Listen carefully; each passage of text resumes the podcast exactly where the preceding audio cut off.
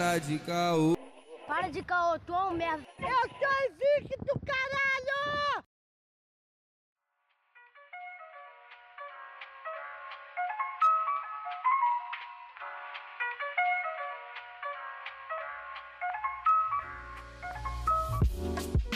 Salve, salve rapaziada! Começando mais um Caocast. Aqui é o Arthur Renan, seu amigo de sempre. E ser jornalista no Brasil é se fuder, mas é gratificante. Fala comigo, meu padrinho. Fala aí, Arthur, Nice, tudo bem, pessoal? Ligado aí no Calcast hoje. Eu sou Felipe Fernandes, sou jornalista de formação e trabalho com televisão. Estou super feliz de participar desse bate-papo. Realmente tá cada vez mais difícil ser jornalista no Brasil, mas eu sigo apaixonado por essa profissão e acreditando muito. Acho que esse bate-papo vai ser bem legal. Uma esperança. Boa!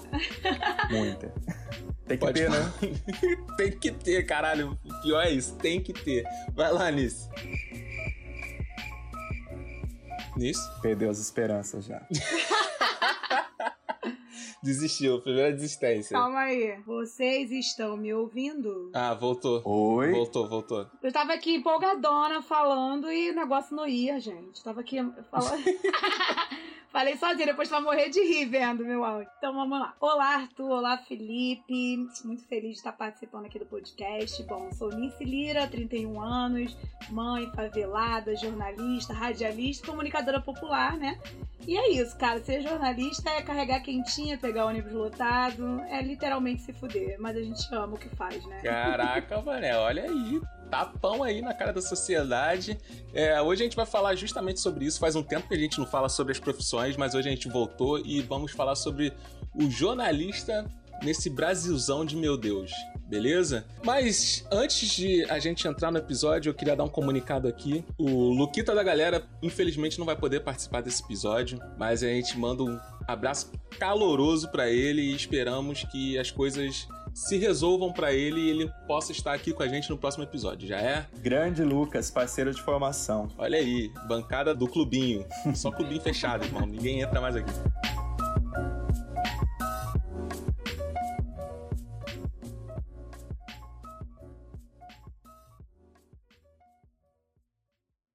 PicPay.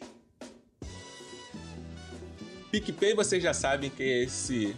Ah, tem todas essas vantagens aí loucas que a gente vive falando todo episódio: cashback, boleto em crédito, pagar na maquininha sem usar cartão, essas paradas todas aí. O importante, meu amigo, o importante é que o CaoCast está contido no PicPay. Por lá você ajuda esse programa a se manter no ar e melhorar os equipamentos. Estamos na meta de comprar microfones para nossas lindas vozes serem mais audíveis para você, mas o foco mesmo é manter esse programa no ar, cara. Temos planos a partir de dois reais, dois, cinco e sete reais. Dois reais, mano. Dois reais, mano. É o mesmo que você comprar uma house, a não ser que você seja do Rio de Janeiro e pegue trem. Aí é mais barato comprar trem.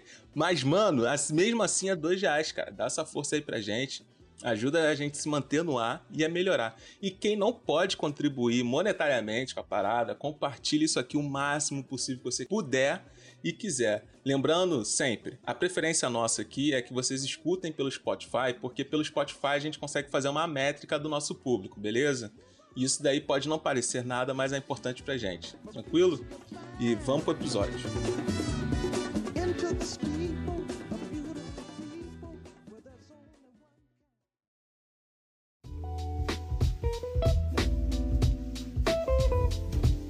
Vamos lá então. A gente sabe aí que ser jornalista hoje em dia não é uma parada fácil. Ser jornalista no mundo de 2020 é um negócio assim hardcore mesmo.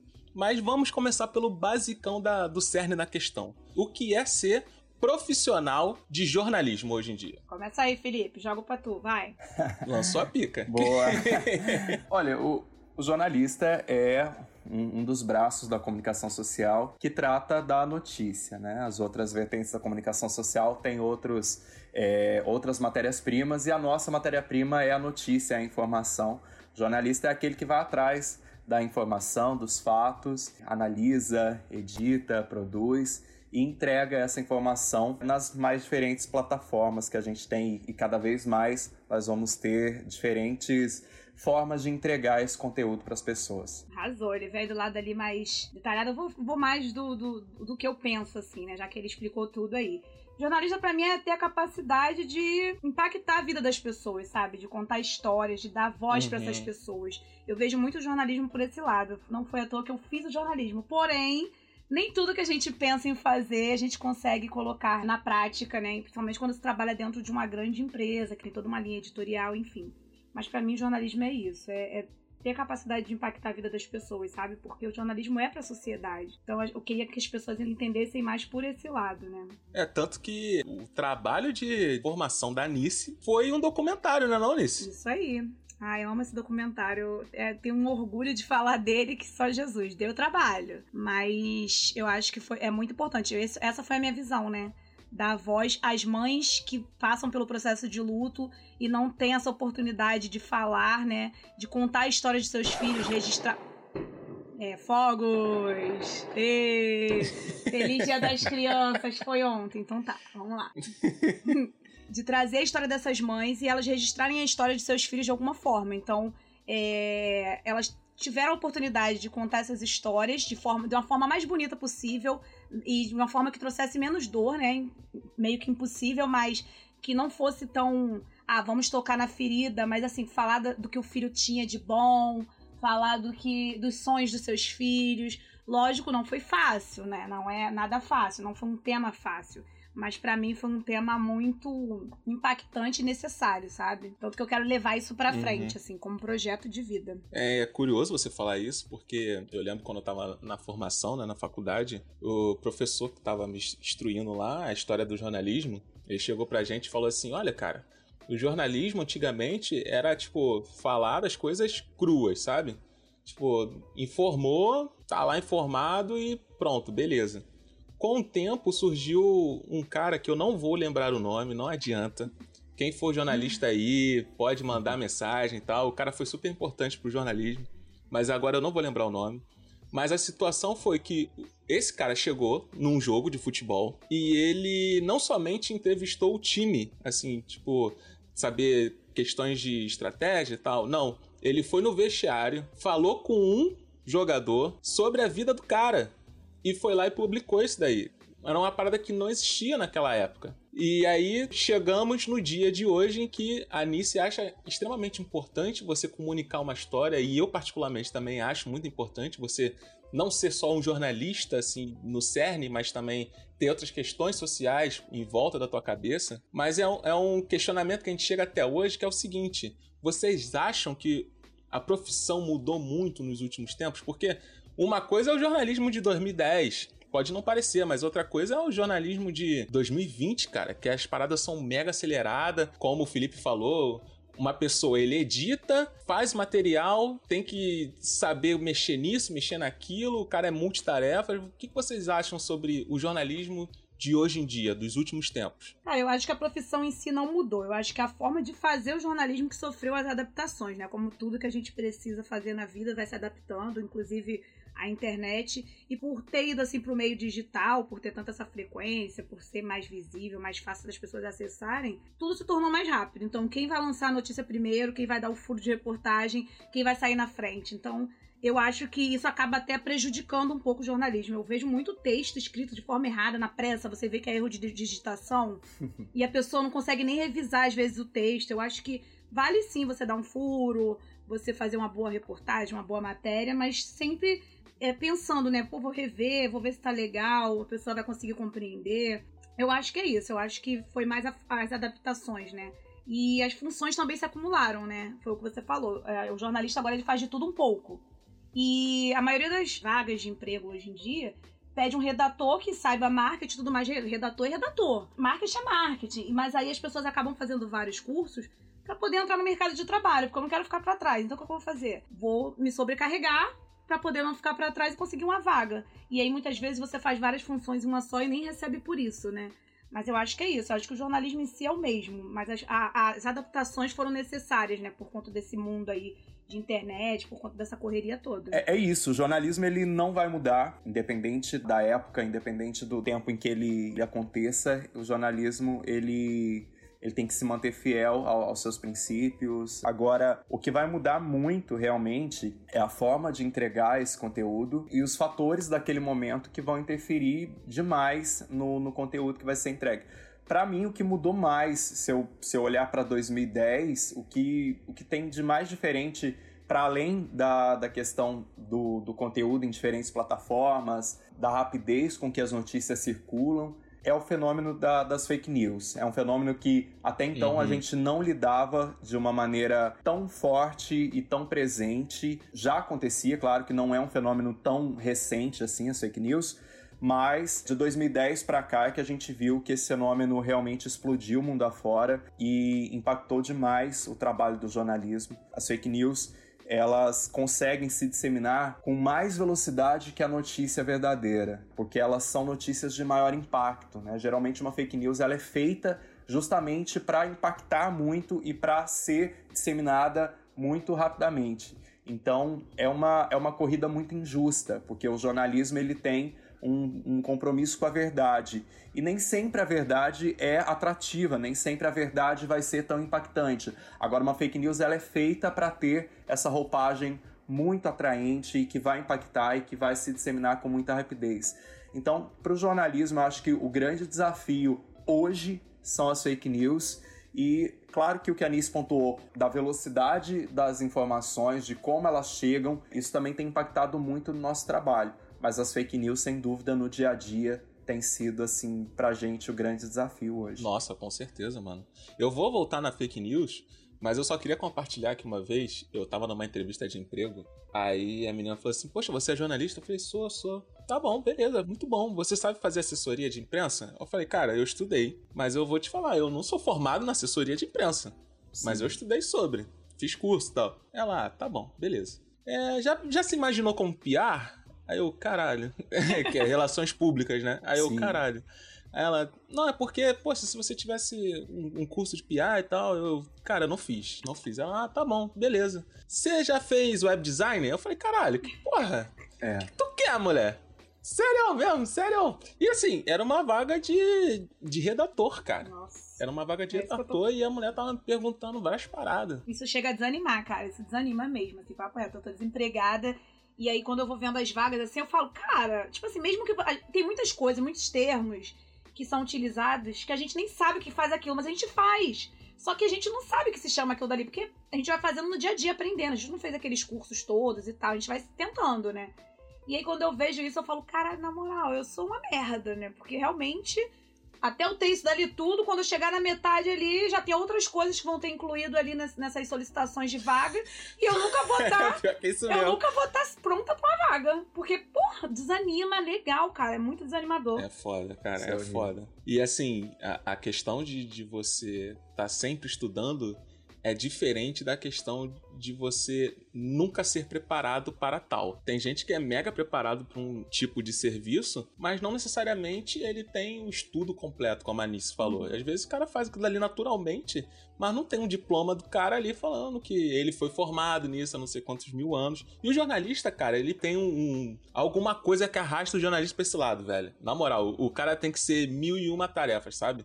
Uhum. E aí, essas mil e uma tarefas caem justamente no que o Felipe falou. O Felipe falou o seguinte: que a diferença de antigamente para agora é justamente a questão da fake news. E eu, eu defendo muito que você não consegue ser jornalista simplesmente escrevendo alguma coisa num, num tabloide, por exemplo. Você pode exercer o jornalismo, mas você não é jornalista, porque uhum. o jornalista passa anos estudando, caralho, não sei o quê. E uma das coisas que o jornalista mais sabe fazer é diferenciar uma fake news de uma mensagem assim que é totalmente inventada para clique. Eu tava vendo uma vez um documentário que o cara tava falando assim: "Irmão, 70% dos usuários preferem clicar numa mensagem que é totalmente fake do que uma mensagem que é verdadeira. Vocês que trabalharam e trabalham nesse meio agora, vocês passaram por isso? Muito. Muito? Caraca, muito. fala aí, cara. Fala muito aí. Porque o volume de notícias falsas que chegam é muito alto. Então, quando essas notícias chegam para nós, elas impactam muito. É o que eu disse. A, a fake news, ela tem um propósito de ser impactante. Ela tem esse propósito de se vender, de atrair o clique.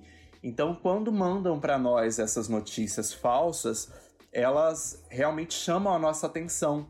E muitas vezes elas causam um alarde ali na redação, porque chegou uma informação ali, é, tiroteio com 10 mortos no alemão. Assim que essa informação chega, a gente já vira um pro outro e começa uma histeria ali. Caramba, chegou a informação de 10 mortos no alemão num tiroteio e tal. E aí a gente vai correr para as fontes oficiais, a gente, claro, vai apurar e só vai dar essa notícia no ar se a gente tiver uma confirmação oficial, mas até que essa, essa confirmação chegue, a gente tá ali naquela histeria. Caramba, isso pode ser verdade, isso pode ser mentira. E aí muitas vezes a gente já mobiliza nossas equipes e ao mesmo tempo a gente já tá ligando pro batalhão da Polícia Militar, para os bombeiros, a gente já tá pedindo nota para as assessorias, porque a gente tenta confirmar. E quando a gente vê que aquela notícia não é verdadeira, a gente fala, caramba, a gente se empenhou aqui, né? A gente gastou toda uma energia, mobilizou uma galera. Claro que a gente não sai correndo atrás de qualquer notícia que chega, porque seria Uhum. impossível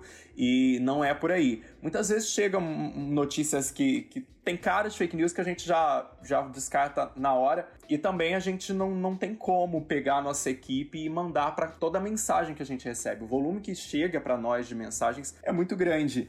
Mas é um desafio, é complicado, viu? No dia a dia ali, lidar com as fake news, porque para quem é, não trabalha com o jornalismo, a fake news ainda tá num campo ali, né? Ah, só chegou no meu celular, eu cliquei, tal. Agora, para nós, ela realmente dificulta muito o nosso trabalho, ela atrasa o nosso trabalho. É um empenho que a gente às vezes tem que gastar para poder desmentir aquela fake news. Porra, e nem fale. É bem complicado. E assim, a pessoa que cria fake news, cara, ela não é uma pessoa idiota, é uma pessoa inteligente, Com mano. certeza. Sim. O pior é isso. A pessoa sabe escrever, sabe conduzir Uhum. o público, sabe? E em vez do cara fazer uma parada pro bem, como a Anice disse, pô, que a gente quer contar história, a gente Uhum. quer contar a verdade e tal, tem toda uma narrativa. O maluco vai e faz essa, essa sacanagem. Cara, as manchetes desse povo, caraca, cara, é uma parada assim, surreal. Mega sensacionalista, É. assim. Você cai no bait direto. Direto. Os títulos, né, são feitos pra atrair, né? E aí a pessoa nem clica pra ler aquela matéria, porque às vezes o título não tem nada a ver com a matéria, né? Inclusive no Facebook você vê muita gente compartilhando assim. O título não tem nada a ver com a matéria, eles colocam um título super sensacionalista, a pessoa vai lá e compartilha e aí vai, um compartilhando atrás do outro, e nem é aquilo que tá dizendo na matéria. Se você clicar, até existe aquela matéria ali, mas não tem nada a ver com aquilo, sabe? Eles pegam e Sim. interpretam de uma forma e, cara, isso é nojento. E eu imagino pra vocês, né, Felipe? Porque assim, pelo menos assim, quando eu trabalhava na Tupi, era muita mensagem que chegava no WhatsApp. Querendo ou não, é uma rádio tem bastante audiência, mas eu imagino uma rede Globo da vida, lógico. Cara, o que deve chegar, eu falei, cara, se lá na Tupi não tinha uma equipe que conseguisse suportar e dar essa assistência de correr atrás e ver todas as informações, imagina lá na Globo, que é muita. Já é uma equipe grande, mas o WhatsApp deve ser algo maior ainda, sabe? Então, Porra, cara, deve ser eu, um eu imagino que é surto atrás São do milha- outro. Durante, durante um jornal, né, enquanto a gente está no ar, vai variar muito também de, de cada faixa horária, mas durante um jornal, o que a gente tem de mensagem que chega pelo WhatsApp, pelo Twitter, por todas as formas de, de todos os canais que a gente tem de comunicação, é, é muito grande, é um volume muito grande. E aí, o- um profissional que é extremamente importante hoje no, no cenário que a gente está de jornalismo é o apurador. É uma das funções que você tem para desempenhar enquanto jornalista e o apurador ele é a pessoa que realmente vai focar em dizer se aquela notícia é verdadeira ou falsa e se a gente vai atrás. Se ela for verdadeira, a gente vai atrás, a gente manda uma equipe de reportagem, um produtor. Agora, se ela for falsa, a gente já descarta. Quem vai dizer isso é o apurador. É, um, é uma peça muito importante hoje no trabalho jornalístico. Todas as grandes empresas elas têm uma equipe muito forte de apuração. É, tem até sites especializados em apuração hoje, como o Fator Fake, né? Que ele vai Uhum. dizer, olha, essa notícia é verdadeira, essa é falsa, ou ela é uma meia verdade, né? Porque às vezes nem Sim. sempre é totalmente falsa, totalmente verdadeira, mas só muda um dado, uma data, e é, é muito, é um risco muito grande, gente. A gente tá sempre correndo o risco de comprar aquela história Sim. e é, é muito difícil, é muito difícil. A gente fica ali atento o tempo todo, vigiando para não cometer um erro. E a gente tem muito cuidado de, de colocar no ar só aquilo que. Hoje mesmo a gente teve um caso de um. Poli... Hoje não, foi ontem isso. Um policial que morreu baleado. Tava che... Todo mundo tava dando que esse policial tinha morrido já. E a gente não tinha essa confirmação oficial. Eu tava apurando essa informação e já tinha no Twitter, já tinha em vários lugares, e chegava mensagem o tempo todo: o policial morreu no tiro, num tiroteio na Avenida Brasil. E aí eu liguei pra assessoria da Polícia Militar. Eu falei: olha, tá todo mundo dando que esse policial morreu. O jornal vai acabar daqui a 15 minutos. Eu não quero terminar o nosso jornal sem dar essa informação. O próximo jornal é só daqui a 4 horas. Eu não quero que o público fique esse tempo todo sem ter essa informação. Ou você confirma para mim, né? Uhum. Vamos lá, ajuda aí. E aí eu tive que pressionar muito a assessoria da Polícia Militar para que eles entregassem essa informação. É uma informação mais sensível, né? Uhum. Claro, era um policial que tinha morrido, então eles queriam também ter mais informações para poder mandar uma nota oficial com todos os detalhes, mas eu falei: não, agora eu não preciso desses detalhes, eu só preciso que você me confirme se esse policial morreu, porque tem muita gente dando aí no Twitter, tinha outros canais, outros sites dando, mas a gente segurou, a gente só deu no final do jornal quando a gente conseguiu uma confirmação. Mas é, é bem difícil. Porque aí você vê todo mundo dando aquela notícia, você fica angustiado, você fala, caramba, a gente vai terminar o nosso jornal sem dar isso, sendo que vários outros deram. E aí, muitas vezes, os outros estão dando sem ter a confirmação. Sim. Não tô julgando nenhum outro veículo, nenhuma outra plataforma. Mas muitas vezes acabam dando sem ter confirmado, ou confirmaram de outra forma que não tenha sido a forma oficial. Cara, tu, eu, tu falou esse tempo todo, eu, eu prestei, te juro que eu prestei atenção no que você falou, mas eu tô muito parado na parte em que eu vou ter que adicionar no meu currículo o curso de validador. Não, não, não existe esse curso, não, não existe. Quem fica na parte de apuração é um jornalista. Então, o, o, jornalista ele pode trabalhar em muitas áreas, né? Sim. Você tem Sim. dentro dentro de uma TV, dentro de um jornal, dentro de uma rádio, você tem muitas é, funções, né, subfunções que você pode trabalhar. E o apurador é um desses cargos e que é, é, e é um cargo que tem se provado muito valioso para todos os, os, veículos grandes, né, e que são respeitados. Porque é a pessoa que vai realmente checar a notícia. Às vezes você não tem uma equipe de apuração. Às vezes você tem uma equipe ali na redação, né? Vários repórteres, é o próprio repórter que vai ligar para a polícia para apurar se aquilo é verdade e colocar na matéria dele. Mas quando é uma empresa grande, que tem toda uma estrutura, ela vai ter uma área que é só de apuração. Toda notícia que chega ali é a porta de entrada das notícias. A notícia chegou, o apurador vai correr atrás para ver se é verdade. Se é verdade, ele já manda para o outro estágio, entendeu? Ó, essa é verdade podem ir atrás. Aí o repórter vai atrás, o produtor, e segue o baile. Nem sempre vai ter essa, essa divisão, tá? Mas não é um curso específico, não. É você tendo, sendo jornalista, você vai ter o necessário para poder desempenhar essa função. Nesse, por via das dúvidas, já procura aí no Google. é mais uma já questão vai. de investigação, né? A gente teve investigação jornalística. Com certeza. É aquele fato de apurar Sim, de uma forma mais dele. Porque você, você vai estar responsável por fazer aquela apuração. Então veio uma notícia, uhum. antes de você passar para outras pessoas, você vai estar tá apurando aquilo para saber se é verdade. Então a gente está preparado, é. amigo, pode ficar tranquilo.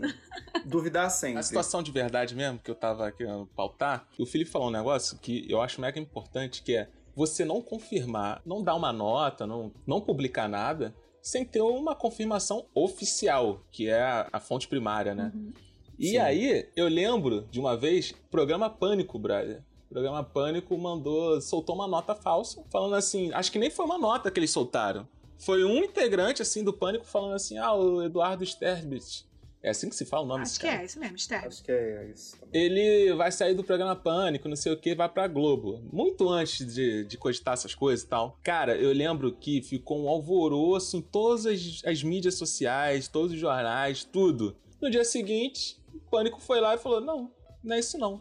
Aí, mano, teve um veículo que não se retratou que falou que era muito sacanagem do pânico, que não sei o que, até culpou eles. Mas teve um veículo que não retratou. Esse bagulho acontece muito, Felipe? Tipo, notícia falsa gerada por alguém do próprio local? Acontece, acontece. Já tive caso. Eu não vou citar a corporação aqui porque eu não quero comprometer a corporação. Não, é, quero todo mundo fontes... se fudendo. Pode falar o nome não, aí. Não, não. mentira, não, mentira. Não fala não, fala não. Até porque eu vou ter que falar com eles daqui a pouco. Então, nós, a gente busca as fontes oficiais, né? Então, um homicídio me leva às polícias, né? A polícia militar e a polícia civil. Uma é a investigação, a outra a ocorrência.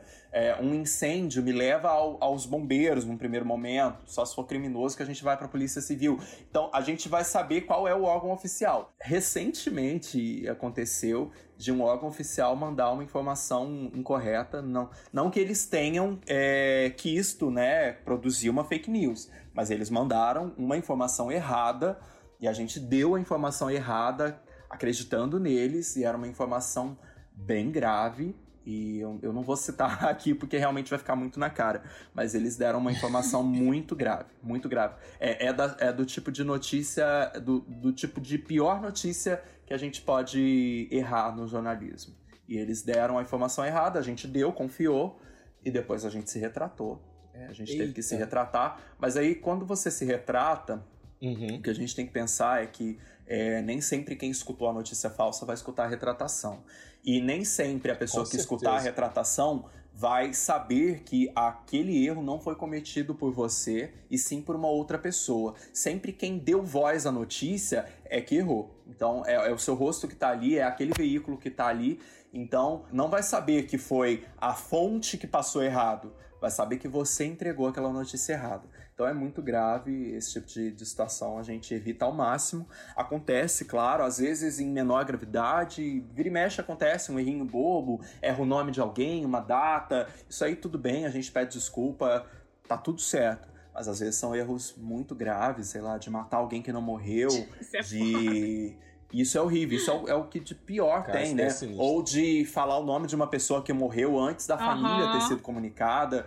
Isso é muito grave, a gente tem que se preocupar o tempo todo com isso. Nem se- não é só fonte oficial, a fonte oficial ela é o que a gente tem de mais importante, mas tem outros detalhes que a apuração ela tem que ficar muito atenta. Olha, a família já está sabendo que esse paciente morreu, porque é muito grave você dar uma notícia dessa e a, a família descobrir no ar. Cara. Ele falou tudo que eu tava pensando aqui, né? Esse fato de retratar. Por exemplo, eu já vi um caso sendo é, repercutido na internet depois de ter sido retratado. E aí eu comentei, eu falei, cara, foi retratado hoje e tal. Esse é o problema, porque nem sempre quem viu aquela notícia vai ver na hora da retratação. E é o mesmo caso que você falou aí, não vai também ligar, né, ao fato, ah, por que, que tá retratando? Ah, dane-se, entendeu?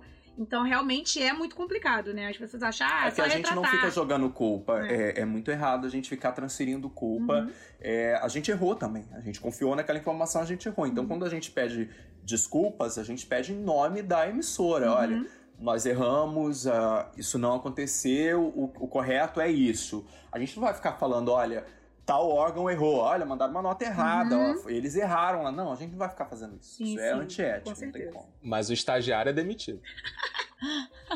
Não, porque ali não teve culpa, né?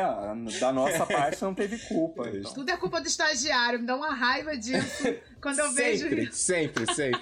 Ai, sempre. saudade. Saudade da época de Às estágio. vezes o cara nem tava lá, a pessoa nem tava lá, tadinha. É. Mas levou. Quando acontece aqueles erros de texto, né, que a gente vê todo mundo, ih, hoje o Nossa! estagiário vai ser demitido. Quem disse que foi um estagiário que fez aquilo? Por que, que tu deu um E, o- e estagiário? olha É só, vou- deixa eu defender os estagiários, porque é uma classe que eu amo. Eu, eu estagiei muito, os quatro anos de, de faculdade eu estagiei em várias empresas, passei por tudo que é área de jornalismo, rádio, é, assessoria de imprensa, ahn, jornal, passei por tudo. E o que eu vou dizer é que os estagiários, eles, na maioria das vezes, são muito mais atentos que os profissionais, Sim. tá? Deixa eu defender, porque eles estão em formação, cabeça fresca, eles querem aquele emprego, então eles muitas vezes, é claro que eles não estão totalmente prontos, tem muita coisa para ser lapidada, mas eles são muito atentos com os, os- os textos deles, com o que eles fazem. Então, olha, não é por aí, nem sempre é estagiário. Hashtag estagiários mandem vagas, tá? Quando vê vagas, porque a gente sempre manda pra vocês, então por favor. Isso aí, isso aí. Tá certo. Mas, Nice, Hum. você estagiou na Rádio Tupi, como você disse. Saudosa Rádio Tupi, grandíssima Rádio Tupi. Saudosa. Como é que foi pra você lá, cara?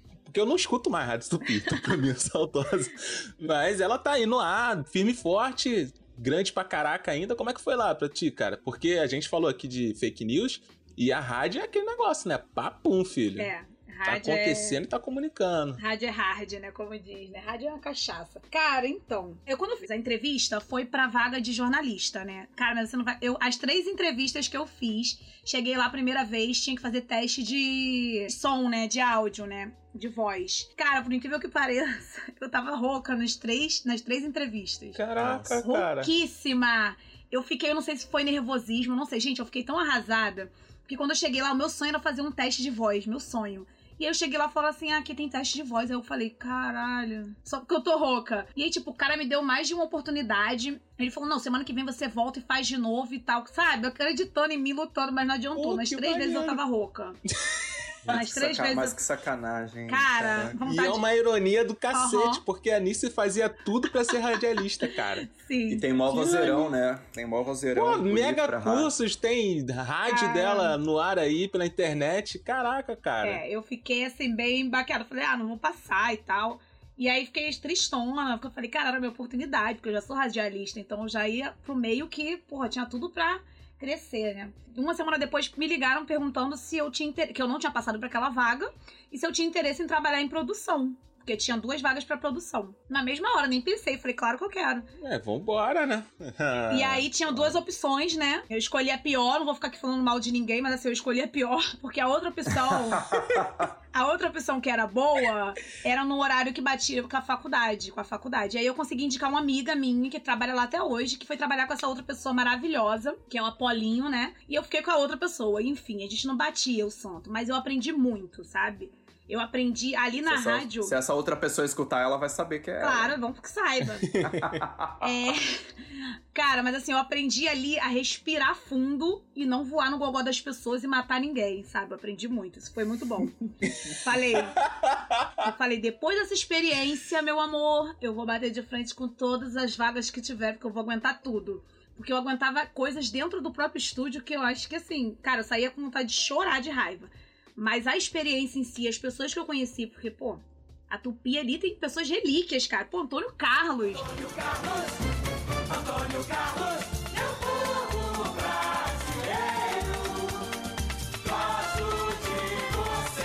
Eu vi o Antônio Carlos, eu falei, caraca, não acredito que eu vou trabalhar perto desse trás, né, cara. É, tipo, Francisco Barbosa, o pessoal da Patrulha da Cidade, que, pô, vem fazendo história. Patrulha da cidade. Atenção, ô Epa, cutuca aí, cutuca. Vambora, vambora, vambora. Então, assim, foi um aprendizado, né? Eu nunca tinha trabalhado. Eu tinha trabalhado como produção na web rádio, da Multirio também, né? Que é da prefeitura. E ali eu adquiri- uma experiência, mas era diferente da produção da, da Tupi. Porque a Tupi era o ao vivo, era diário o programa. Então todo dia eu tinha que apurar é, pedidos de socorro, né? De pessoas que tivessem pedido socorro sobre rua, reclamações, né? Ah, precisa resolver que tá sem luz. E é muita, muita gente reclamando sobre isso. Muito, você não tem noção. São muitas reclamações de pessoas na Baixada que não conseguem consertar um buraco na rua, que estão sem luz, que estão sem água, e aí ninguém faz nada, enfim. E isso era muito bom.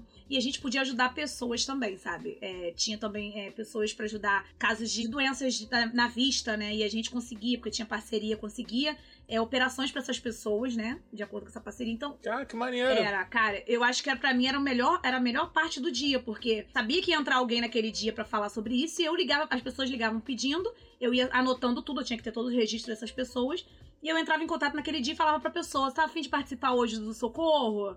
Sabe? Que era pedido esse pedido de ajuda. E aí a gente ajudava com cadeira de roda. E o que mais eu aprendi na Tupi, além de criar essa experiência como produtora e tudo mais, porque rádio é todo é um ajudando o outro, né? Você tá aqui, daqui a pouco vem a galera de jornalismo, aconteceu Sim. alguma coisa, você tem que enfiar a pessoa ali de qualquer forma pra poder dar essa notícia. Tudo muito rápido, mas eu aprendi muito com a solidariedade das pessoas. As pessoas que ouvem a rádio são solidárias demais, assim, elas mesmo doam, sabe? Uma pessoa precisa de fogão, uma de geladeira e uma outra vai doando e, sabe? É surreal. O povo é muito fiel ali. E é um povo bem antigo que ouve a Tupi, né? Sim. Então, é, eu acho que eu aprendi mais com tudo isso, sabe? Foi um, um conjunto, né? E pra mim foi a melhor experiência, principalmente quando eu comecei a falar no rádio, né? Que foram os três melhores meses da minha vida, né? Que foi quando a pessoa que eu trabalhava teve que sair por conta de eleição e tudo mais, ficar fora um tempo.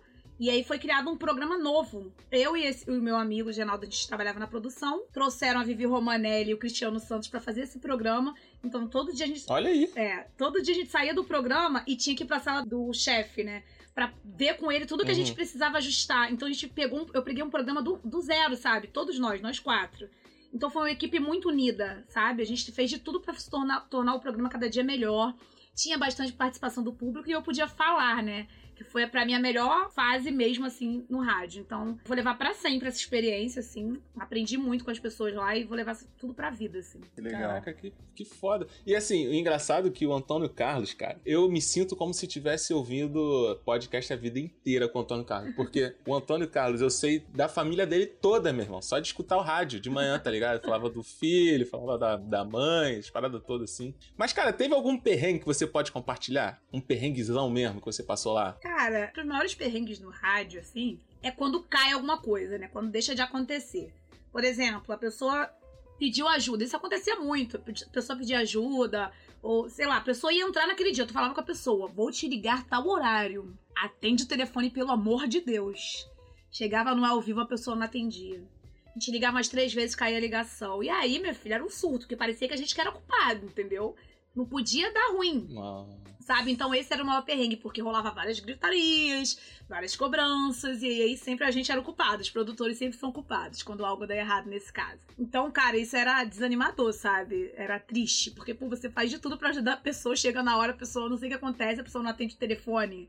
Sabe? Tu liga três vezes do nada e quando tu ouve o ocupado, tu, tu, tu, tu cara, dá vontade de chorar. Acho que esses são os maiores Pô, perrengues. É é estar no ar e alguma coisa dá errado, sabe? Alguma coisa que você organizou o dia inteiro, desde que você chegou até a hora do programa. No ar é osso, mas ainda mais rádio. Uhum. Caraca, mano. Que isso. Tem que ficar lá enrolando com Aham. nada, né? Não sei Com nada. que enrola no É, rádio, cara. Com nada, é verdade. É muito desafiador. É. Nossa, Muito já mais passou que a pela rádio televisão. também, cara? Passei. Meu primeiro estágio foi em rádio. Foi um estágio não remunerado. Eu simplesmente bati na porta da rádio, falei, olha, eu quero vir aqui e ajudar no que for possível, nem precisa me pagar. E comecei a participar de um programa que tinha todos os sábados. Fiquei alguns meses, logo depois eu consegui o meu primeiro estágio remunerado, que era em jornal impresso. E aí eu deixei a rádio, mas foi uma delícia, incrível, incrível. Me deixaram também entrar ao vivo. Eu lia poesias ao vivo Ai, que nesse lindo! programa. Super combina Era contigo. muito legal. Super combina. É, era um programa sábado à noite sobre carnaval. Tinha três horas de duração, tinha uma, um alcance super bacana. E no final tinha um, um momento ali que era para ler umas, umas mensagens que chegavam. Geralmente chegava muita poesia. E aí eu, eu ia lá e, e lia essas poesias. Era muito legal, ajudava na produção também. Rádio é, é um veículo muito fascinante. assim. Uhum. Cachaça, é, uma cachaça, literalmente. Todo mundo É que trabalha fala mesmo. isso.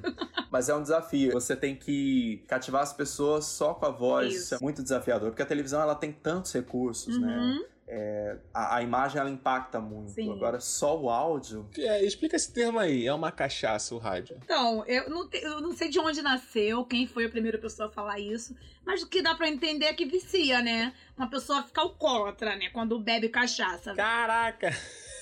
é inacreditável. Então o rádio ele vicia, ele é algo que depois que você tá lá dentro, você não quer mais sair, você consome aquilo o tempo inteiro, é muito bom. Abraço aí pra todos os pinguços.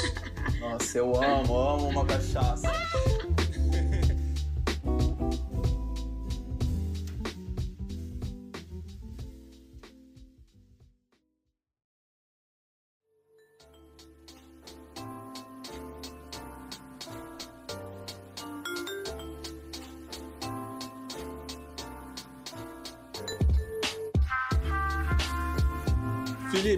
Aí. Você agora tá trabalhando na Globo. Você agora é produtor de reportagem na Globo.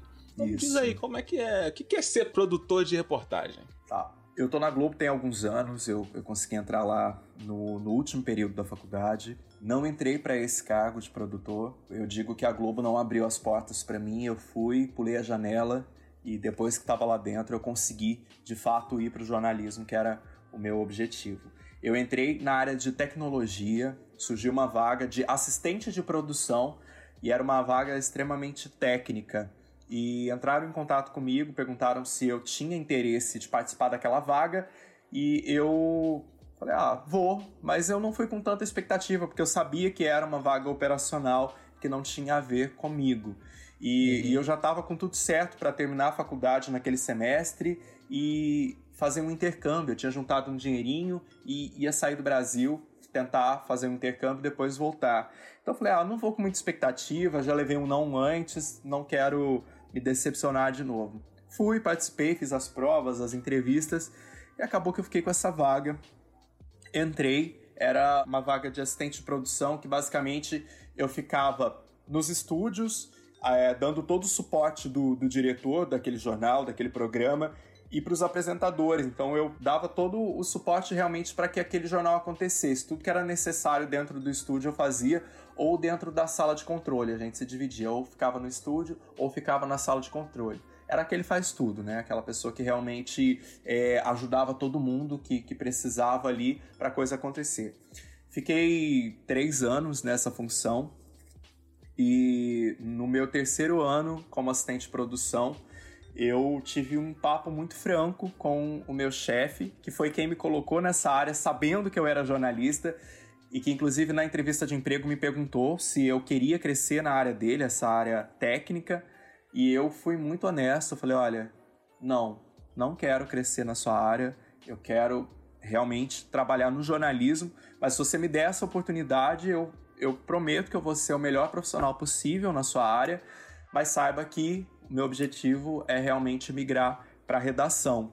E aí eu sentei Caralho, com ele. tu deu papo eu durante dei papo a entrevista. real, real. Eu coloquei todas as fichas na mesa, poderia ter ali perdido a vaga. Eu Pô, tava pode em- nessa fase final, que era a entrevista já com o chefe da tecnologia, tinham cinco candidatos.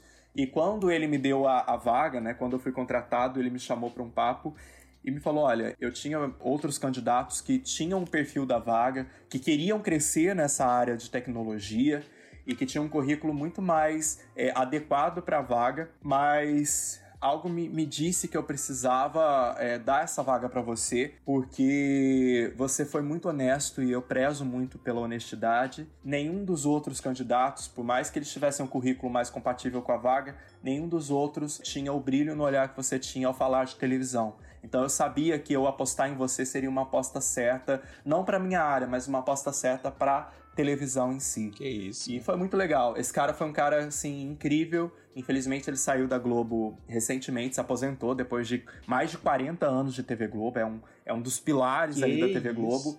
E foi um cara que me ajudou muito. Ele me ajudou me dando a vaga para entrar lá. E depois, nesse meu terceiro ano como assistente de produção, eu trabalhava, eh, fazia o que eu podia, sabe? Me dediquei realmente àquela função, mesmo não sendo o que eu, que eu gostaria de fazer, e sentindo muita saudade, muita vontade de estar no jornalismo em si, né? De escrever, de produzir. Uhum. E aí eu sentei com ele e falei: olha, Rabelo, pra falar bem a gente pode citar nomes. O nome dele é, é Rabelo. Cheguei nele e falei: olha, Rabelo, eu quero muito começar esse processo de migração. Se você puder me ajudar. E ele, com o maior carinho do mundo, falou: olha, vou facilitar esse seu processo. E ele começou a articular dentro ali da TV para que eu conseguisse fazer essa migração. É, não é um caminho muito, muito orgânico, então foi difícil. A gente encontrou ali alguns desafios e eu consegui fazer uma espécie de um, de um estágio, né? De uma. Não é um estágio, mas eu, eu fui meio que emprestado, né? Pela área dele, a área da tecnologia, meio que me emprestou para o jornalismo para eu fazer uma espécie de um período ali de treinamento, de experiência. E nesse período eu me dediquei ao máximo, tentei mostrar ali o meu valor, que eu poderia agregar mais no jornalismo do que eu estava agregando na tecnologia. E felizmente deu certo, eu, eu consegui né, fazer essa, essa migração. E hoje eu tô na redação, já tem aí um ano e pouco que eu tô na redação mesmo, no jornalismo. E hoje eu tô nesse cargo de produtor de reportagem. E dentro do cargo de produtor de reportagem, eu tenho desempenhado muito é, a função de apuração, que é essa, essa função que eu falei com você de checar as notícias, de ver o que é verdade, o que é mentira, o que a gente vai correr atrás e o que a gente não vai. Mas basicamente o produtor, além dessa função de apuração, que é uma função vital ali para a redação, O produtor é aquele que vai atrás da notícia, que vai atrás de uma história que chega e que coloca essa história de pé. Quando é uma notícia, um, um- um acontecimento, ela tem, é, ela se mantém por si só, né? Um incêndio, ele é uma notícia por si só. Você manda uma equipe, a, a- a equipe só vai constatar o que aconteceu.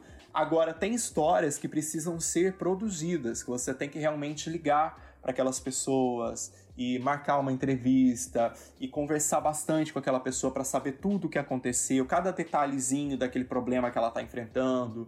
E, e é o produtor que faz isso. E é o produtor que conversa com as fontes, que vai atrás de respostas dos órgãos competentes e que monta toda a pauta, né? É o produtor que senta ali e escreve toda a pauta. O que, que vai ser discutido ali naquele, naquela reportagem, qual é o objetivo daquela reportagem, é o produtor que vai, que vai desempenhar isso. Eu tô, tô bem É, satisfeito agora na, na redação. Nossa, Ainda tem um brilhinho no olhar, cara? tem muito. Não dá pra perder. Eu acho que se perder você, acho que isso pra qualquer profissão. Se você perder esse esse brilho no olhar, claro que vão ter outros fatores provavelmente que vão te fazer seguir ali, mas você não, não vai ter alegria no que você faz, né?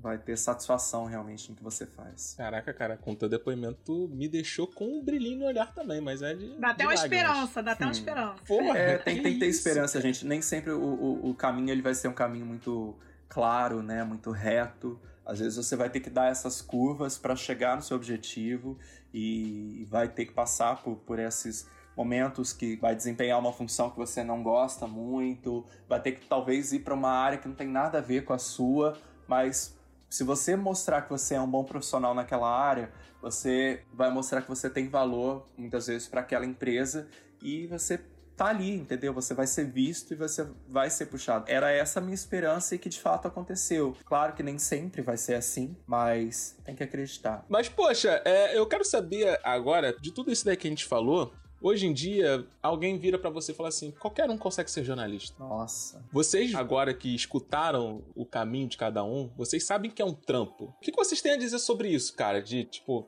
Qualquer um consegue ser jornalista hoje em dia. Ou então que não precisa de diploma pra jornalista. Cara, isso me revolta. Esse negócio do diploma me revolta. Cara, né? Que qu- qualquer um consegue se comunicar. Porque hoje em dia você tem celular, você pode escrever nas redes sociais, você vai comunicar, você vai falar de coisas que, tão, que aconteceram com você e tal, vai, você vai dar sua visão. Você não tá sendo jornalista. Né? Porque para ser jornalista a gente sabe que precisa estudar. Que jornalismo é muito mais, que você precisa ter a ética jornalística, que você precisa ter responsabilidade na- do que você vai falar, e tudo isso a gente aprende quando a gente faz a faculdade de jornalismo.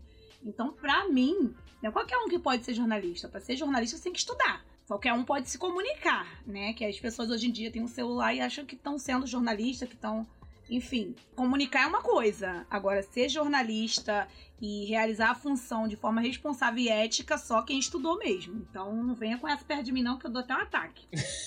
eu pensei que tu ia dar um tapa. Isso revolta muito. E a questão do diploma, na prática não é bem assim não, tá? As empresas sérias, as empresas que realmente vale a pena trabalhar, Uhum. elas vão exigir sim um diploma, vão exigir sim que você demonstre que, que sabe o que está fazendo. Então, não acho que você, sem diploma, vai conseguir bater a porta de uma empresa séria, uma empresa responsável e que vai conseguir uma vaga, tá? Você vai conseguir em qualquer lugar ou produzir o seu próprio conteúdo. Aí, ok. Agora, numa empresa, num veículo de imprensa sério, isso não vai acontecer. E tenho dito. A questão é que o jornalismo tem um, um lado ruim na concepção de vocês. A Alice acabou de falar aí da ética jornalística. E assim, não é que eu tenha exercido. Eu não exerci jornalismo é, como vocês exerceram. Eu não exerci na, na rádio, apesar de eu ter passado pela rádio. Eu não exerci na televisão, apesar de ter passado pela televisão. E muito menos de jornal, porque isso daí eu não passei mesmo. Eu tenho pavor de ir para jornal. Mas tem umas questões que, por exemplo, um exemplo meu, tá? Não tô falando que acontece Uhum. nos outros lugares. Mas eu já passei por um local em que, assim, o cara mandou um presentinho pra falar bem da empresinha dele, Claro, entendeu? claro. E rolou assim super, rolou super. Geral ficou de cara assim, tipo, caraca, cara, tu vai deixar passar mesmo isso daqui batida? Ah, não, pô, qual é, mano? Tá ligado? Tipo, Isso aí. tem outros É lados ruins do jornalismo? Tem. Tem. Isso daí que você falou acontecia muito na rádio, porque assim, na rádio sempre vai ter parceiros. E alguns prefeitos de algumas cidades são parceiros da rádio. Então, quando tinha reclamações sobre esses prefeitos, a gente não poderia falar ao vivo por conta dessas parcerias, porque senão dava ruim para eles. É a mesma coisa com o supermercado que faz um comercial ali. Se você tiver uma reclamação, você não pode fazer. Por esse lado aí é, é, é bem ruim. É, é, é, é que nem o fato do- da editoria, né? Da editoria do, do jornal e você tem que seguir aquilo. Mas tem outras duas coisas que me incomodam muito, sabe? Primeiro são, é o julgamento das pessoas, que não sabe nem o que a gente faz, o que a gente estuda, não sabe nem quais são as funções do jornalista, não sabe qual é a ética do Uhum. jornalismo e tudo que acontece quer julgar, sabe? Ah, por, que- por que isso, por que aquilo? Mas eu consigo ver os dois lados, sabe? Eu Uhum. vejo por esse lado do, de, de quem é julgado, né? Por exemplo, a Globo é uma, e todo mundo, ah, porque Globo lixo, Globo lixo, eu acho isso ridículo. Cara, você não quer, você não assiste, sabe? Eu acho que se você não quer, você não assiste. É. São os que mais assistem. É, eu tive meus problemas. Tem coisas que eu discordo, tem coisas que eu discordo. Mas, cara, é a única emissora que eu assisto. Essa é a real. Eu curto, não assisto outros. Mas, assim, a pessoa quer reclamar e fica assistindo aquilo. Outra coisa é, pô, mas só sai notícia ruim, só notícia de morte. Gente, existe um Ibope. Pra sair aquele tipo de notícia, é porque o Ibope tá mostrando que é aquele tipo de notícia que atrai. O povo gosta, da, na realidade, o povo gosta disso. Entendeu? É que nem o fato quando você vê no Facebook, se você bota um textão falando de algo sério, passando uma, uma reflexão e tal de algo que aconteceu, ninguém curte. Você bota que alguém morreu, você bota que aconteceu alguma coisa, que foi assaltado, que não sei o que. Todo mundo aparece pra comentar, pergunta quem morreu, o que aconteceu. É, Isso é o que o povo crer. gosta. Então não adianta querer reclamar o que tá passando. Cara, isso me deixa muito puta. É hipocrisia demais, sabe? Porque é o que o povo gosta, porque tem um ibope que vai averiguar aquilo dali, ninguém vai botar uma matéria, coisas que não vão dar. não vai dar ibope. Vai ter que. Pra dar ibope, a pessoa tem que assistir. E o, terceiro é mais pro, pro lado como jornalista e favelada. Eu acho que falta muito essa visão do povo favelado dentro do jornalismo das mídias, das grandes mídias, né? Porque muitas, é, muitos títulos a gente sabe que realmente, pra quem mora dentro da favela, é triste de ler, sabe? Tem coisas que julgam o favelado como um todo, como um bandido, como não sei o quê. Então, assim, eu acho que deveria ter essa delicadeza, sabe? Você, de você falar de um povo favelado, de falar de um preto, porque o preto, ele sempre é o bandido, ele é o traficante, mas o playboy da Zona Sul não é. É o estudante de medicina que não sei o que, não sei o que mais lá. Então, eu acho que essas são as visões que faltam dentro da grande mídia, sabe? Acho que precisam de visões dos dois lados pra na hora de fazer uma matéria, de botar um título, você ter uma conversa, cara, não pegou legal, você tá falando desse jeito. Pô, tu pode botar desse jeito assim, porque aí não, não afeta tais pessoas, porque lá não só tem pessoas desse tipo. Então são essas coisinhas assim que me incomodam bastante. Eu acredito que um dia isso ainda vai mudar. Ah, eu espero que sim. Até porque tem gente que já se ofende logo, né? Tipo, você chega assim, pô, mano, acho que assim ficaria melhor. A pessoa como, caralho, como assim, né? Tá dando pitaco no meu trabalho? Uhum, Então tem gente é. que Tem isso também. já fica logo. É o ego, o famoso ego. O, o julgamento do, do jornalista é, é forte e quando eu me apresento para alguém e a pessoa me pergunta o que eu faço, onde eu trabalho, eu, eu sempre fico apreensivo olhando a cara da pessoa quando, quando eu falo sou jornalista. A primeira parte eu sempre dou uma pausa, falo sou jornalista. Aí a pessoa sempre dá uma insistida, onde você trabalha? Falar, trabalho na Globo. Então eu já lido com essa reação Uhum. muito, muito de perto. Já ouvi todo tipo de, de ataque, né? Tanto nas minhas redes sociais, porque é uma rede pública, todo mundo sabe que eu trabalho lá. Então, vira e mexe, eu recebo alguma mensagem e tal. Teve um, lugar que me convidaram pra ir. Quando eu cheguei, tinha um tapete escrito Globolixo bem na entrada. Eu falei, caraca. Eita, É. que isso, cara? É, bem, bem, foi bem pesado. Era, um- era uma companhia de teatro toda, né, e tal, mas eu achei meio desrespeitoso, porque sabiam que eu trabalhava na Globo, Sim. então eu achei realmente que foi um desrespeito. Mas vamos lá, tem muito, muito ponto negativo, acho que toda profissão vai ter, né, os seus, seus pontos negativos. A Nice Uhum. elencou alguns muito bons, acho que a gente tem que evoluir muito e a gente tem que entender quando a gente erra, se retratar, não só pelos erros do dia a dia ali, aquelas bobeirinhas de errar o nome de algo, mas pro que é mais sério também, né? Essa questão da visibilidade é, do negro no jornalismo, a, a Globo News foi falar de racismo com jornalistas brancos. Eu tô falando da Uhum. Globo News, é do mesmo, da mesma empresa. Eu trabalho no mesmo prédio da Globo News. Eu só tô falando porque a Globo News se retratou, ela Sim. entendeu, ela escutou, mas assim, também teve que escutar a- a- a- o povo dizer que estava errado, sabe? É uma Uhum. equipe muito grande. Eu tô fazendo meia-culpa aqui porque é uma equipe muito grande e, e ali um programa para falar de racismo com jornalistas brancos. No dia seguinte, o que, que a Globo News fez? Ela foi, fez um jornal inteiramente com pessoas negras para falar de racismo e ela pediu desculpa. Ela disse: Olha, nós ouvimos o que vocês disseram, nós realmente erramos e tá aqui um programa sobre racismo com pessoas que realmente têm lugar de fala e que podem falar sobre isso. E tá, entregou. É isso, a gente tem que realmente, mais que encontrar esses erros, buscar é, melhorar. Do que a Nice falou, eu concordo com muita coisa, essa questão de contratos, é, de algumas parcerias. Já tive ocasiões assim muito tristes. No meu último estágio, por exemplo, eu lembro de ter escrito, isso magoa muito um jornalista, tá? Quando você produz algo, você escreve uma matéria ou você fecha um, uma reportagem e você vê isso indo pro lixo sem nenhuma explicação. Nesse último estágio antes da Globo, eu demorei três meses para escrever uma revista. Foi um pedido da direção da empresa e me colocaram, eu era estagiário, fui colocado para ser o assistente da jornalista que ia escrever propriamente a, a, revista. Nós ficamos três meses nesse projeto, eu fiquei lá trabalhando, feito um doido, e quando a gente terminou, três meses depois, ficou linda a revista, um material incrível. A gente chegou, colocou na mesa da direção e ele simplesmente falou: ah, não, mudei de ideia, não quero mais isso. Pegou a nossa revista e colocou ali embaixo. Falou: não, não vai rolar. Assim, Caraca, infelizmente, mano. o jornalismo, Uhum. quando é um jornalismo comunitário ou um jornalismo independente,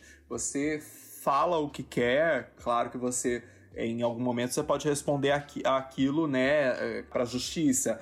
Mas é, você tem toda uma liberdade de dizer o que você pensa, só você vai responder por aquilo. Agora, quando você trabalha num veículo, você entende que é um veículo de imprensa, mas é uma empresa, é uma empresa que está pagando funcionários, que quer lucro e que, que precisa capitalizar. Então, ela quer audiência, né? Uma empresa de televisão ela quer audiência. Um jornal ele quer que, que a tiragem seja toda comprada.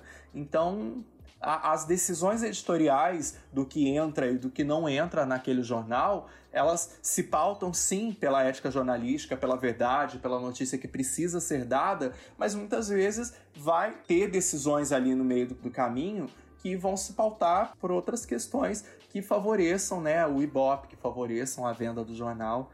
É delicado. Pra gente que é jornalista, isso fere. Mas é, Muito. Pra quem tá começando, eu acho que é importante, uma dica que é muito importante é você se despir de todas essas suas utopias, dessa visão muito romantizada. Não, não chega pra trabalhar assim, sabe? Eu, eu acho muito bonito o amor pela profissão, a ética, o compromisso com a verdade. Nunca perca isso. Não, não me interpretem mal. Não percam esse compromisso com a verdade, o amor pelo jornalismo e a ética. Mas saibam que vocês vão entrar numa empresa e que vocês vão precisar sim é, se sujeitar a algumas decisões. Não decisões antiéticas. Quando você achar que tem que questionar, você vai e questiona. Se você achar, inclusive, que tem que colocar o seu emprego em jogo para poder defender uma ideia, vai lá e faça.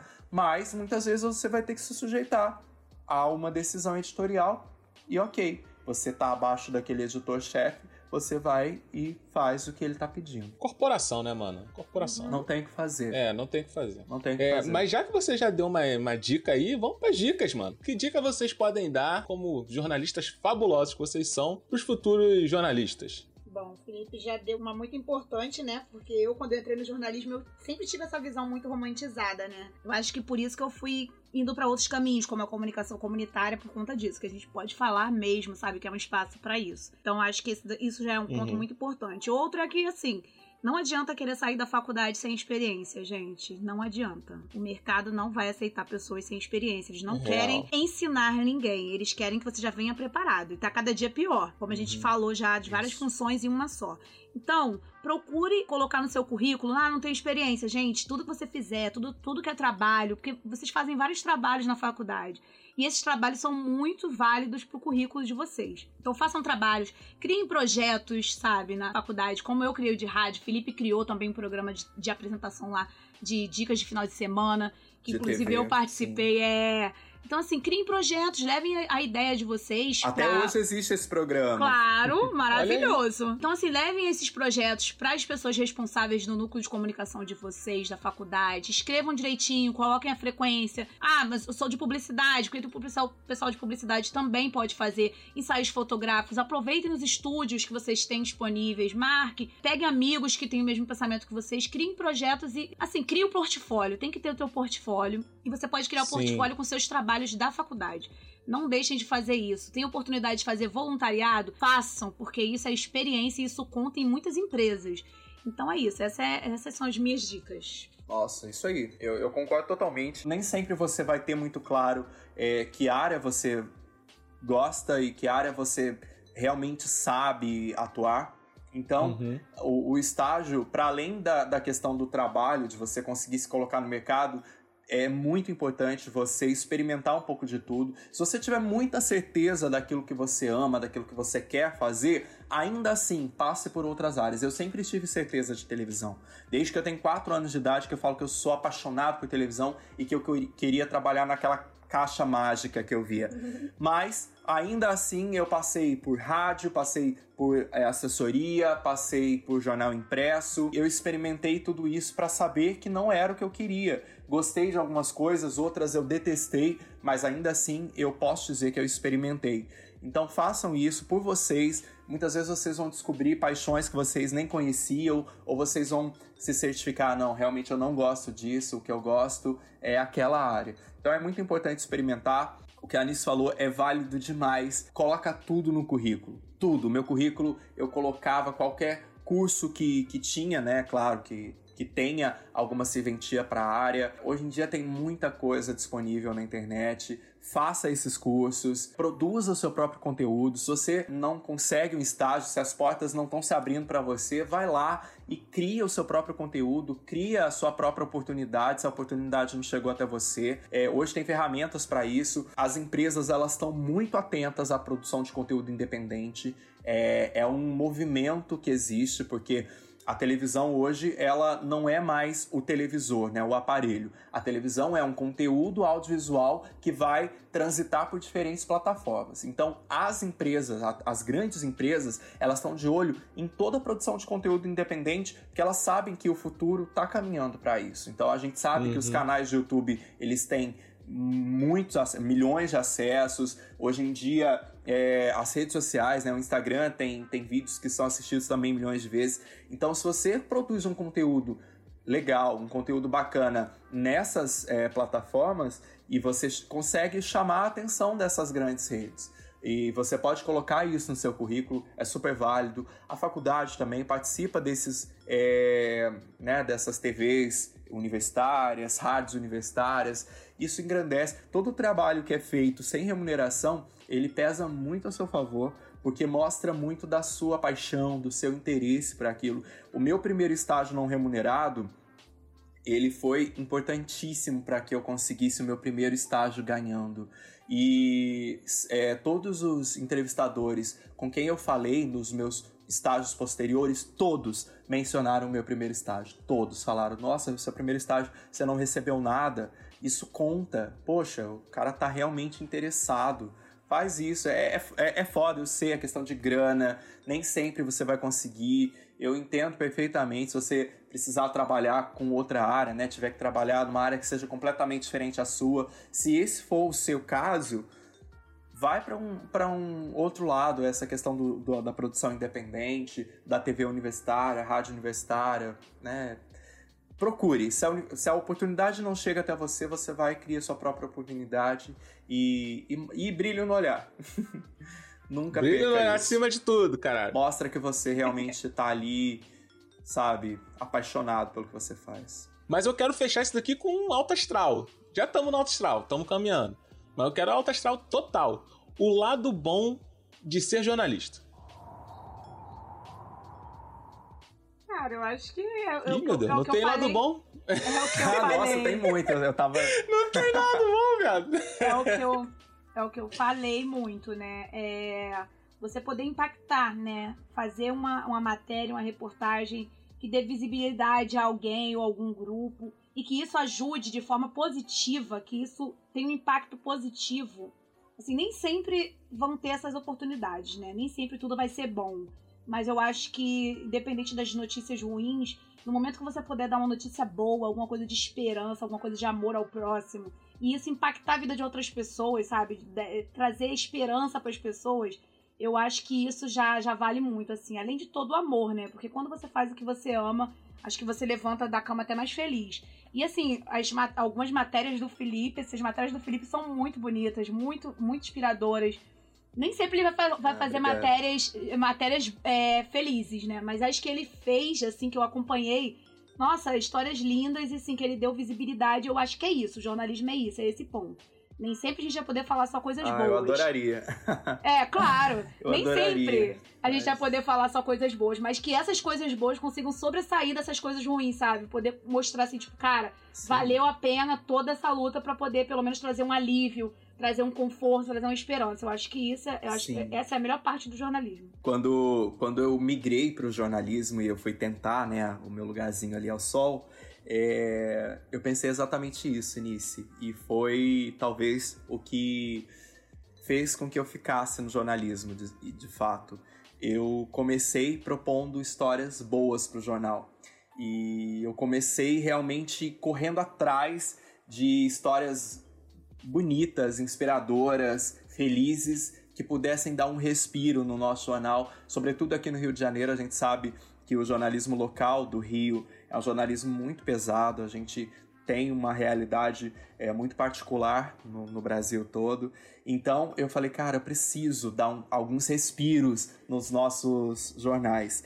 E eu comecei a correr atrás dessas histórias bacanas e propor né, essas histórias. Algumas foram compradas, né, al- algumas foram feitas de fato.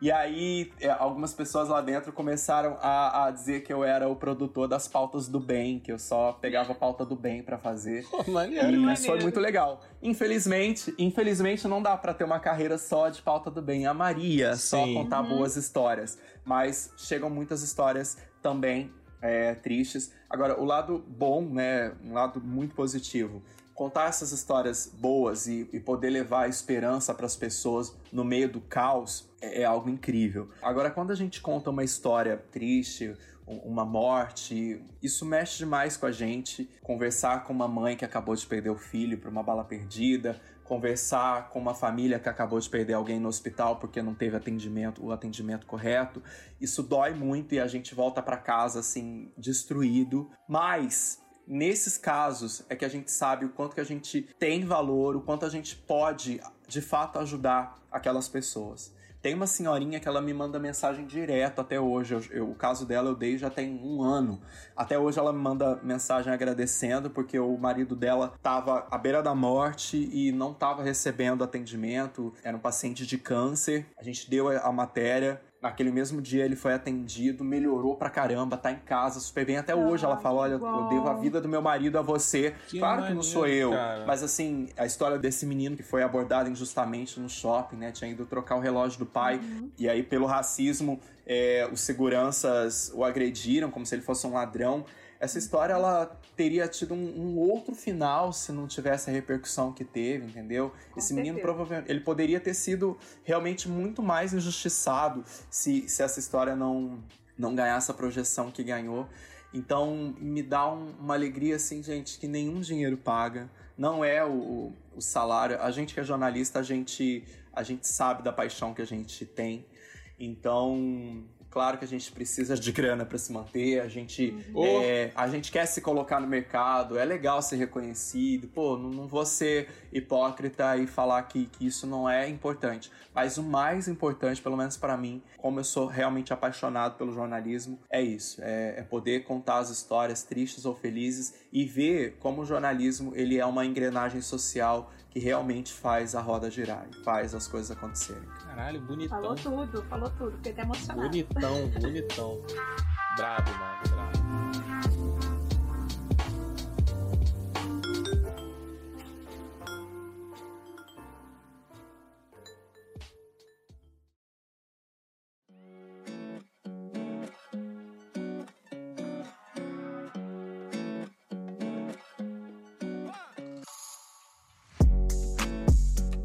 vamos lá, vamos pro caô da semana. Gente, o que vocês têm aí pra indicar pro público? Bom, pro caô da semana eu tenho duas indicações e são dois livros, tá? O primeiro é um livro da linha mais investigativa, né? Que é o livro de Nana Queiroz, maravilhosa. E o livro é Presos que Menstruam, que conta a história de mulheres presas vivendo lá dentro da cadeia, comparadas aos homens, sabe? Elas esquecem que elas são mulheres e elas são tratadas como homens. Por isso o nome Presos que Menstruam. É uma capa super impactante, um nome super impactante e eu acho que todo mundo deveria ler. Até ajuda a gente a diminuir alguns preconceitos que a gente tem. A gente tem que ver todos os lados. E o, o outro é Pode a crer. arte de entrevistar bem, que eu li na faculdade, né? A maioria das faculdades deve ter. Obrigatório, obrigatório. É A Arte de Entrevistar Bem, de Thaís Oyama. Gente, é um livro muito bom. Tem muitas dicas de entrevistas. Ela faz o livro de uma forma muito leve e engraçada, que ela conta histórias dela, vivências dela. Então, super indico. Show de bola. Felipe, o que que você tem aí Ô. pra gente, mano? Muito boas dicas nisso. Olha, o meu caô da semana também vão ser duas indicações, mas eu vou pro lado do audiovisual, minha paixão. Então eu vou indicar aqui um filme e uma série que falam sobre jornalismo e mais especificamente sobre telejornalismo, que é a, a minha grande paixão. O primeiro é o filme O Abutre, que eu acho que também deveria ser obrigatório para todo estudante de jornalismo. É um filme incrível que fala sobre os limites éticos no jornalismo, até onde o jornalista pode ir em prol da notícia, né? Para ter o furo de reportagem, para ter a melhor imagem, a melhor notícia. É um, é um filmaço incrível e recomendo. A segunda indicação é uma série recente, ela é uma série do ano passado, que fala muito dos bastidores da televisão. Então, se você se interessa por bastidores, quer saber como é que funciona por trás das câmeras, como é que é o trabalho ali na redação, na produção, tudo mais, você vai se apaixonar. The Morning Show é o nome dessa série. É uma série original da Apple. Não sei se ela está disponível em algumas outras plataformas, mas eu sei que a Apple TV tem essa série disponível. The Morning Show é muito, muito, muito bom. Brabo, brabo, gente. Eu vou indicar o filme que eu me amarro pra caraca, que apesar de não focar muito no jornalismo depois de um tempo, a veia dele é jornalística, que é o Millennium, o Homens que Não Amavam as Mulheres. Eu gosto pra caraca desse filme. Não tem muito o que dizer sobre ele, cara. Simplesmente vai lá, dá uma olhada que tu vai gostar. Já é.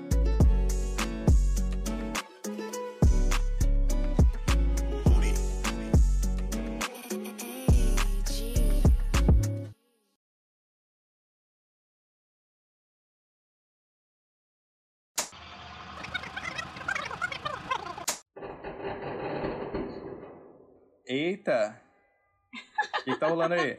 É favela, é fogos. Tudo na favela é fogos, tudo é festa. É... Então vamos pro caldo da semana aqui, que a gente faz as indicações. Bora! O jornalista ama falar, né? Esse programa tá gigantesco, vocês vão ter um problemão pra editar isso. É, eu vou ter mesmo. O Arthur, né? Que é ele que Meu edita. Deus! Mas aí, no final das contas, não, não pude ser efetivado. Da diretoria. Aliás, um forte abraço aí pro pau no teu cu. ai, ai.